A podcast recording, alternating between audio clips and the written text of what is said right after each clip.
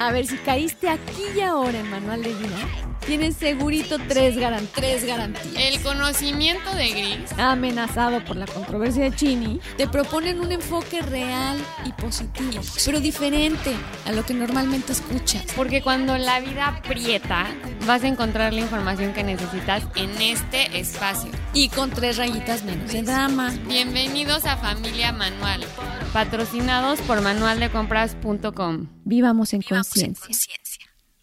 Hola a todos. Buenos días, mi chinita. Oye, pues les traemos un, un super tema, ¿no, chinita? Se trata de, en general, del árbol genealógico. Pero quisiéramos que, que pudiéramos adentrarlos en lo apasionante que es el chisme genealógico y es el, el de veras entender y dejar de ver fotos grises o fotos incoloras y, imagínense ustedes que dentro de dentro de no sé 80 años la peor foto que alguna vez imprimieron es la que tal vez van a ver sus bisnietos esa en que salían pues así ojerosos y cuchos y medio feos y se van a dar una idea de todo lo que ustedes eran a través de la mugrosa foto esa, ¿no? ¡Qué injusticia! Sobre todo que antes no había tantas fotos, ¿no? O sea, ahorita hay para dar y repartir. Y quién sabe cuántas queden, chinita, porque hay para dar y repartir, pero en la nube, ¿no? Sí, claro. Entonces, realmente que esto llegue a manos de un bisnieto o un tataranieto, pues no, la verdad es que no sabemos.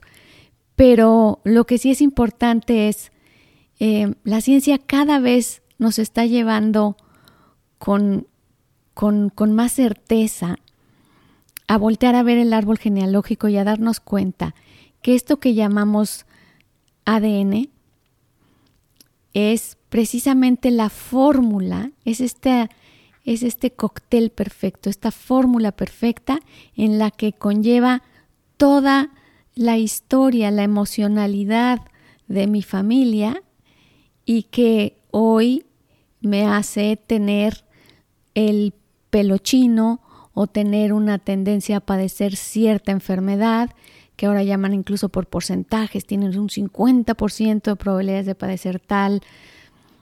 Pero todo esto hoy, la epigenética y, y, varias, y varias ramas de la ciencia nos están llevando a entender por qué.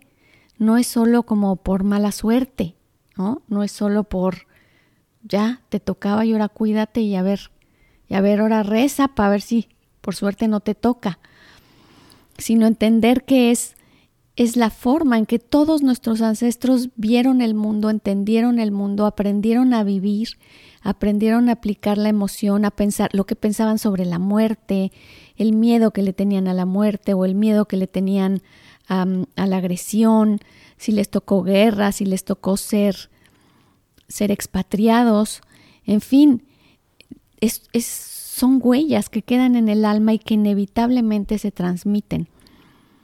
Y, y, está padrísimo esta invitación de voltearlos a ver y de si todavía tienen a familiares a quien preguntar, no sé, documentos, con quien chismear un poco, la tía, la prima que se enteró.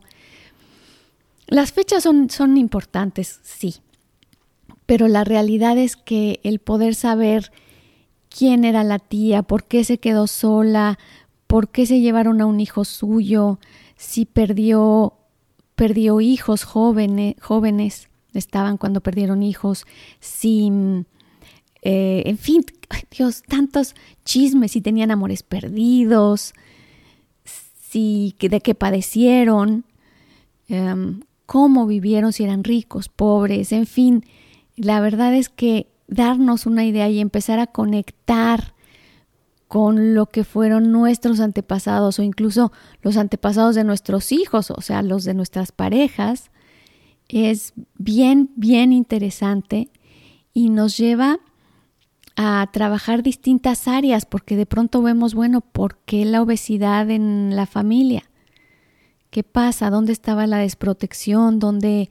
¿En dónde? ¿A partir de quién? ¿Cómo? Eh, ¿Por qué encontrar parejas complejas en las mujeres? por qué si hubo... Es tan interesante, de verdad. Yo los voy a invitar a... De hecho, vamos a dar varios autores para que puedan eh, entrar a quien, a quien le tenga este interés y conocer un poco más y verán lo apasionante que se convierte. Y, y todo vamos a decir que puede, se puede decir que empieza a, a llamar la atención con Hammer. Hammer era un oncólogo alemán que... Ahí les va el chisme. Ahí les va el chisme del oncólogo. Él era, bueno, súper profesional, súper alópata, digamos que él era un médico renombrado en Alemania y pierde a un hijo, eh, tengo entendido que es en la Segunda Guerra Mundial, por una bala perdida. Y a partir de esto, él vive, por supuesto, su duelo, pero, pero con varios hechos que le llamaban la atención. El caso es que a partir de un tiempo él empieza a padecer cáncer testicular. Y esto lo lleva a preguntarse cómo, de dónde, por qué. Y, y a partir de eso empieza a hacer estudios profundos. Y, y también fue el primero que empieza a, digamos que, hacer participar a sus pacientes de sus historias para poder probar esta teoría suya de qué tan importante es la emocionalidad del paciente en lo que va somatizando y padeciendo físicamente y cómo es posible que esto se herede, ¿no? Entonces, tal vez esta amargura que él conserva después de perder a un hijo, inevitablemente se transmite a sus hijos y, y, se aprende, o sea, es algo que se aprende y por tal se somatiza y entonces tienden a padecer o diabéticos o en su caso fue así, este cáncer de cáncer de testículo.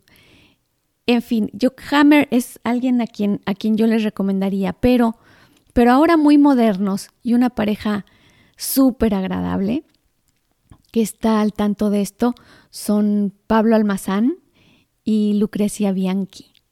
Son encantadores y los pueden seguir a lo mejor en Instagram. Ellos em, hablan mucho sobre la infertilidad, tienen, tienen una información y una claridad y una humanidad para, para entrar en estos temas espectacular. Entonces, Chinita, ¿a ti por qué fue que, que te llamó esto del árbol genealógico? Porque yo lo tenía muy guardadito y tú fuiste la que dijiste, oye, me gusta, se me antoja. Em, sí, o sea, a mí se me hizo muy importante como platicarlo en el podcast porque pues como todo lo que platicamos en este podcast, no no te salvas de tener ancestros, o sea, es como viene con el paquete de ser humano y estar aquí en la Tierra. Y, y hace poco tuve una terapia y me dijeron como, pues no sé por qué, pero yo decía como es que soy muy aprensiva a la hora de viajar y es que cuando viajo me pongo muy nerviosa y como que me empieza a doler la cabeza unos días antes o empiezo a tener como malestar de colitis unos días antes. Y cuando llego al lugar también me tardo un poco como que en, estar como al 100, aunque sea dos horas de vuelo o lo que quieras, ¿no? Entonces, este, como que en, en la terapia, perdón, eh, justo como que me, me dijeron que si tenía ancestros que emigraron de otros países a México, ¿no? Y sí, o sea, en realidad tengo varios ancestros que por causas de guerras, em, y sobre todo en España, ¿no? que hay muchos españoles que, que emigraron a México por, por la guerra civil, em, pues nos encontramos con ese caso muy frecuentemente en México, ¿no? Y, y me dijo que mucho eh, del miedo también puede ser a causa de que mis ancestros cuando viajaron pues significaba dejar atrás sus tierras, o sea, literal renunciar a su hogar em, por causa de vida o muerte, ¿no? Y pues probablemente no volver a regresar o no regresar en mucho tiempo, o sea, en un periodo de muchos años. Entonces, obviamente, eh, lo que pasa es que, como tú dices, esto se somatiza en el ADN porque causó una emocionalidad muy fuerte, un cambio como muy drástico en, nuestros ancestros y significó o sea, un cambio de vida o 180, ¿no? Entonces como que por ese lado se somatiza en el ADN y entonces te mandan como esta instrucción de supervivencia que viajar es un riesgo y que viajar em, significa como pérdida, pérdida muerte, eh, desarraigo a tus raíces, empezar desde cero. Entonces como que son cositas así que a mí me llamó mucho la atención y la verdad obviamente se me hace que tiene muchísimo sentido. No tengo las pruebas yo, yo científicamente para explicarles, pero sí creo que, o sea, como toda la biología funciona, cuando hay un riesgo de muerte por instinto animal, se, hay una instrucción que tú das al ADN de que tiene que cambiar ese gen y mejorarlo de cierta manera. Entonces, de la misma manera, se, somatizan las emocionalidades y mandan esa instrucción a tus descendientes, ¿no? Em, y tantas cositas así que yo digo, bueno, si yo me pusiera a ver todos los malos hábitos que yo tengo en mi vida de por qué me sucede esto una tras otra tras otra vez, yo creo que si les cargo poquito a la ancestría, Em, me daría cuenta, y esto es clave, que no es mío. O sea, que ese problema o ese patrón, igual que la viajada, que, o sea, no sé, que yo me suba a un avión y vaya a Oaxaca, ¿no? No significa que nunca voy a regresar a mi casa. O sea, voy, vengo en un fin de semana, pero mi cuerpo eh, reacciona y se enferma como si fuera tal el desarraigo, ¿no? Entonces, cuando te das cuenta de que no es tuyo, sino que es un, una instrucción mal dada, mal somatizada en el ADN. Entonces como que eso de, siento que como que le da un switch a tu cabeza y dice como, a ver, entonces esto no es mío, entonces yo no debería estar sintiendo eso, o sea, esto es de alguien consciente, claro. El hacer consciente una circunstancia así es el 50% del trabajo. Por eso es que es tan importante eh, Primero, la verdad, la verdad es que es bien divertido. O sea, es, es dedicarle un tiempito a cuando estaba uno con una tía que la verdad es que no valía mucho la pena estar mucho tiempo, de pronto encontrar que se pueden ir con tesoros de información. De verdad, tesoros de información. Y, y nunca está de más saber, saber sobre nosotros. Es que Ahora que preguntaba con mi mamá, mi mamá no tiene una idea de sus abuelos. Déjate tú de, de sus abuelos, no los conoció. Murieron muy jóvenes y eran otras épocas, entonces, en realidad, y hay tantos y tantos casos en los que no había ni siquiera actas de nacimiento, porque había circunstancias en las que no valía la pena ni registrarlos porque estaban en plena revolución o, o tienes dos actas de nacimiento. O tienes dos actas, de verdad, pasan, pasan cosas tan curiosas cuando descubrimos que las novelas que vemos y las series, bueno, nos hacen reír cuando vemos lo que de verdad muchas veces en nuestras familias pasó y sufrieron. Y luego de pronto entendemos que nosotros en época de COVID estamos eh, a veces al borde de la histeria y, o a veces cansados o a veces quejándonos. Y, y cuando vamos dos, tres generaciones para atrás y nos damos cuenta que, que de pronto para ellos la revolución era entran un grupo de fulanos en tu casa y se roban un hijo, te dejan sin, sin nada, te dejan sin comer o se roban tus tierras.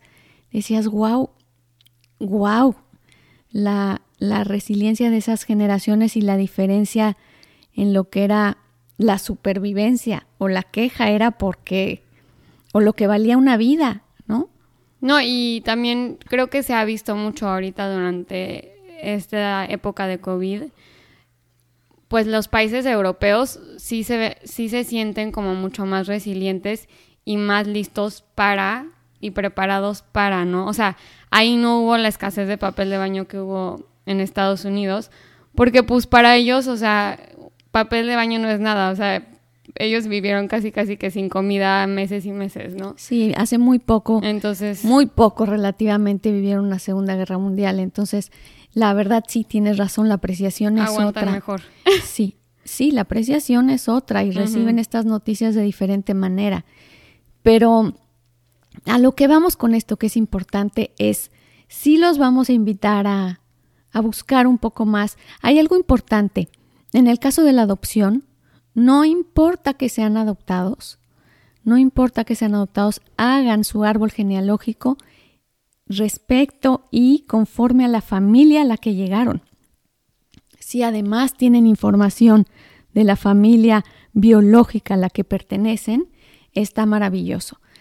Pero mm, el caso es que finalmente están llegando a esta familia y en esta familia están aprendiendo lo que es la vida, cómo se vive la vida, las emociones que se transmiten.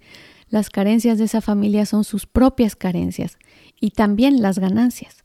Entonces, háganlo tal cual, tal cual como si pertenecieran biológicamente, porque finalmente están perteneciendo a esa familia. Y así es como se trata en el, en, el árbol genealógico, así se, se añaden cualquier adoptado. También está muy padre ver si hubo eh, abortos o hijos no nacidos. La recomendación es em, voltearlos a ver, tomar en cuenta, ponerles un nombre, hacerles una oración, incluirlos. Eh, saber que si yo no fui, si yo nació mi hermano y después mi mamá perdió un hijo y después nací yo, considerarme la tercera. Tal vez no lo voy a estar diciendo a los tantos vientos, pero saber que yo soy la tercera y que hubo un no nacido y, debe de contarse. Y, y, yo creo que antes, porque la medicina no estaba tan avanzada, o sea, cuántos casos de, yo creo que fácil cada mujer que se embarazó en algún momento tuvo algún tipo de aborto natural, em, pero que pues sí era muy común antes de los tres meses perder a, un bebé y o en el mismo parto, o sea, que haya muerto la mamá con el hijo, o sea, como que se daban esas cosas mucho más. Y curioso, Chini, porque ahora sabemos que en los casos en los que hubo eh, o tal vez muerte de la mamá por parto, las generaciones Em, los, los, descendientes suelen padecer infertilidad, porque para la naturaleza todo lo que genera muerte no se debe de repetir.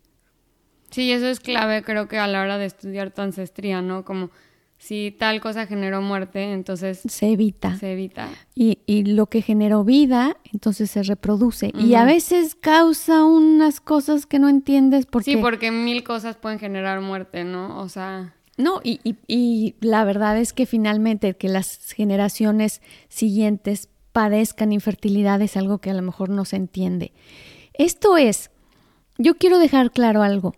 Em, todo esto es apasionante y todo esto tiene mucho que ver con nuestra vida y, genera muchos patrones subconscientes.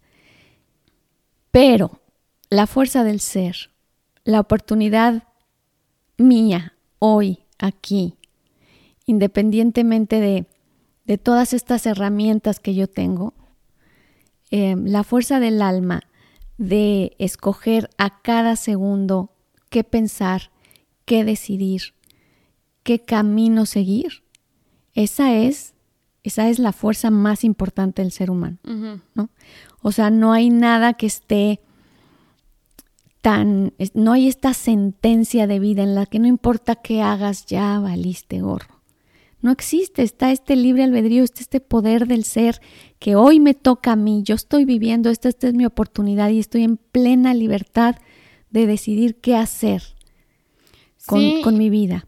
Y estoy completamente de acuerdo, pero también creo que es súper importante esto de la ancestría porque de alguna manera, por ejemplo, si te interesó aprender de la vida de tu bisabuela y te enteraste que le pasó algo horrible, em, como, como que poder hacer oración o de cierta, no sé, dependiendo de tu religión o manera de expresar espiritualidad o lo que quieras, em, poder hacer algo como en tributo a por eso que le pasó que no te gustó lo que quieras o sea, si perdió un bebé, si la mataron en una guerra, si, o sea, ¿me entiendes? Como que poder hacerle tributo a ese ancestro o como reconocer ese dolor que tuvo y... Y, cortar con ese dolor. Ajá, y decir como, bueno, eso ya no es, ya no nos pertenece, eso ya fue. y no es mío y por eso voy a hacer este tributo para sanar esa muerte tuya o lo que quieras o ese sufrimiento tuyo. También está bonito, o sea, siento que es parte de hacer este árbol genealógico, como ver un poco, em, uno, desapegarte, que eso no, no es tuyo, por más que a veces sientas que sí. Y dos, como hacerle una sanación o un tributo o algo que pueda como que cerrar ese ciclo que tu ancestro vivió a pesar de que fue muy doloroso. Eso está lindo. Y me gusta mucho algo. Primero, no se tratan de, de ritos, de que, de que ya no quiero que me llegue la mala vibra, de ya no quiero. No. No, no. Es muy importante entender desde dónde, desde dónde trabajamos con los ancestros. Y la idea es que sí, muchas veces se usa prender una vela, como les había platicado antes, todo lo que implique los elementos de la tierra, al subconsciente lo hacen poner atención. Es, es, es, oye, esto estamos haciendo algo importante. Entonces, es algo para mí. Y entonces, si yo siento la necesidad de prender una velita y mm, tener la foto de esta abuela a la que a la que le robaron a su hija o a la que murió en parto. y, y, exactamente, ¿no? Hacer una oración para ella y decir, eh, lo tuyo es tuyo, lo mío es mío, y solo quedan las historias de amor, los lazos de amor. Solo, solo dejemos la historia de amor. Entonces es bendice su historia, eh, honras la tuya, pero te quedas muy consciente de que no tienes por qué repetir o por qué defender la vida o por qué generar infertilidad a consecuencia de su historia. Y, eso de verdad, como les decía, a nivel consciente parece como de qué, va, de qué va, a servir, De qué va a servir. Pero este no es un trabajo consciente, es un trabajo a nivel subconsciente. Entonces, por eso es que es tan fuerte, por eso es que es tan lindo. Aparte, nos humaniza muchísimo el saber tener más herramientas de nuestra historia. También llegar y que nos pusieron aquí en el mapa como un mono que de pronto cayó. O sea, me parece también a veces un poco ignorante el no tener las herramientas de que, de que solo me interesa saber em, qué, apellido, o qué casas, o, o, qué riquezas hubo, pero qué hay del, de las pérdidas, de los matrimonios, de, de, de, esto que sentían, de los miedos que padecieron nuestros abuelos, de por qué. De amores prohibidos. Ay, de amores prohibidos también, y de y de mm, éxitos, de logros, de, de grandes fracasos. No, no, bueno, de verdad se vuelve un chismerío espectacular si tienen la oportunidad. Sobre todo para mm, mi generación es interesante investigar sobre los bisabuelos porque pues sí, o sea, no es casualidad que hay millones de películas de la Segunda Guerra Mundial, o sea, es bastante interesante esa época en general. Entonces, si tienes ancestros que vivieron en esa época, eh, o abuelos que sus papás les contaron de esa época. es muy padre escuchar esas historias. A mí me encantan. O sea, yo pues me enteré luego que mi bisabuela tuvo a uno de sus hijos en, en un barco yendo de Europa a México o cosas así que pues nunca te esperas, pero dices, qué cañón a mi bisabuela. Refugiada con las luces apagadas en la noche para que no los viera ningún barco y los pudiera atacar. Sí. Sí, eso estuvo, esa historia estuvo como muy apasionante. O sea, es, padre, em, es divertido, ¿no? Y pues sí, o sea, la verdad creo que es importante también saber, por muchas razones. Y terminas admirando tantas cosas y, y, el juicio baja muchísimo, ¿no? también porque reconoces como que, pues ya tuviste tantos ancestros que si le rascas, pues vas a tener por ahí un asesino, un asesinado, un violado, un violador, un, o sea, un asaltante, sí, un político, eh, un abogado, un doctor, o sea, por más que quieras de que va a haber algo, o sea, va a haber de todo dentro de tu misma ancestría que pues es parte de ti, es parte de tu historia. Claro, tanta riqueza y, y la verdad es que a veces es muy poco lo que podemos encontrar, pero si tratamos de buscar, de preguntar y otra cosa que esto es ¿Cómo andamos de tiempo, mi chinita? Dame, dame, dame. 24. Ok, vamos bien, vamos bien. Entonces, em, me gustaría mucho dejarles la posibilidad de un ejercicio súper bonito que se hace. Cuando yo encuentre, claro, esto es un ejercicio muy sencillo, la realidad es que hay terapias completas, muchas, con personas verdaderamente calificadas para hacerlas, que, que si están en una circunstancia en que hay eventos repetitivos en la familia en las que dicen, ya no, ¿no?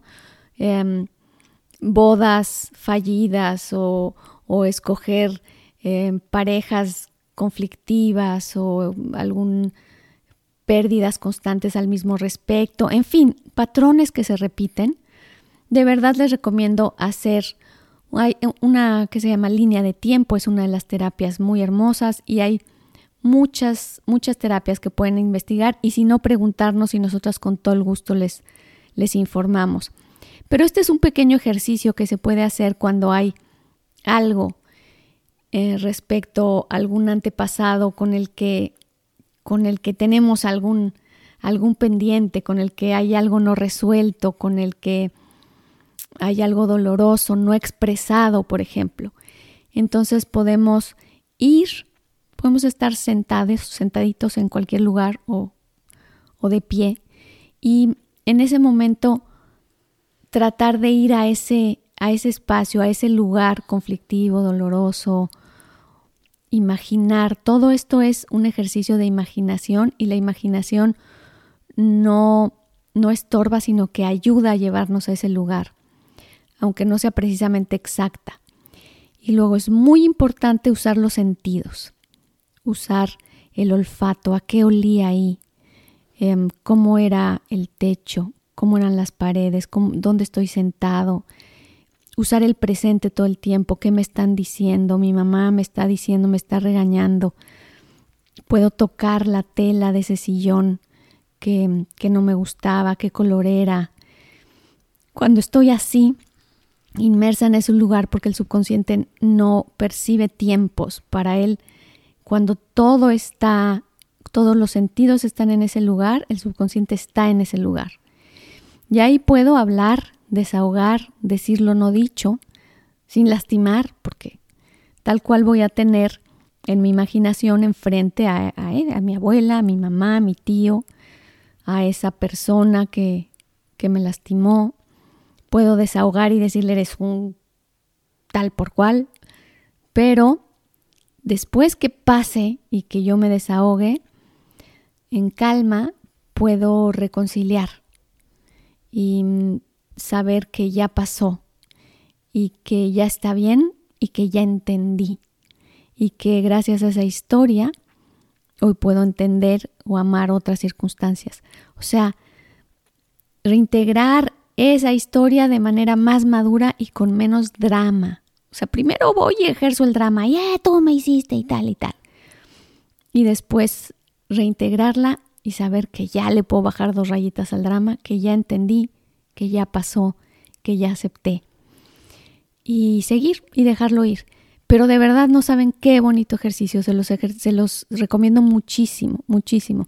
Es muy lindo, es una, es una pequeña partecita de lo que sería una línea de tiempo que, que alguien profesional pudiera guiar, pero, pero de verdad muchas veces lo necesitamos, muchas veces lo necesitamos y corrige y libera nuestro subconsciente y le da otro sentido a nuestra historia actual. Y durante el ejercicio, o sea, a mí me ha pasado porque yo ya hice la línea de tiempo em, que te puedes sentir un poco como tarado, como que te estás inventando todo y es normal. o sea, yo nada más creo que tienes que seguir improvisando y inventarte, inventarte, inventarte y pensar que pues... La imaginación te va llevando al lugar. O sea, que nada más es un método de llegar a, no, no necesariamente tiene que ser un hecho lo que te estás imaginando. Sí, que dicen, ¿qué zapatos tenías? Ay, pues yo me acuerdo que, que cuando tenía siete años mi mamá me compró un, ah, pues capaz que eran esos. Sí, unos azules. Sí, azules, muy bien. Y poco a poco poco a poco vas entrando, gracias a la imaginación, yendo cada vez más al espacio, al lugar. Entonces, no pasa nada, es un poquito dejarse divertir de alguna manera también, porque no es algo, el chiste es no tomarlo tan, tan en serio ni tan dramáticamente, pero sí saber que es un desahogo muy, muy a gusto y que puede ser más sanador de lo que nos imaginamos. Es buenísimo, de verdad. Entonces, sobre todo, el mensaje más importante de, de, hoy es esta oportunidad de hacer este ejercicio. Este ejercicio de sentarnos a recordar tal vez un momento duro, difícil en nuestro pasado o, o duro, difícil para un ancestro incluso. Llegar y estar en ese lugar con el abuelo y hacerlo entender y decir, abuelo, tú viviste esto, es tuya tu historia, te comprendo, lo dejo ir, la mía es otra historia y nos quedamos queriéndonos mucho, pero cada quien desde su lugar, te honro, en fin, esto que cada quien se inspirará a decir, pero que ir a ese lugar, volver desde, desde la imaginación, gracias a la imaginación. O también escribir una carta a tu bisabuelo. Por escrito, sí, sí, Eso también ayuda mucho, como si te enteraste que tu bisabuela murió dando a luz, eh, le puedes escribir una carta diciéndole como entiendo tu dolor, eh, me hubiera, o sea, no sé, como que algo bonito y ya, o sea, eso también te ayuda a cerrar ciclos, a que tu subconsciente capte que es alguien más, que no eres tú, que ya fue y que no es necesario repetir la misma historia de que cada parto significa una muerte, ¿no?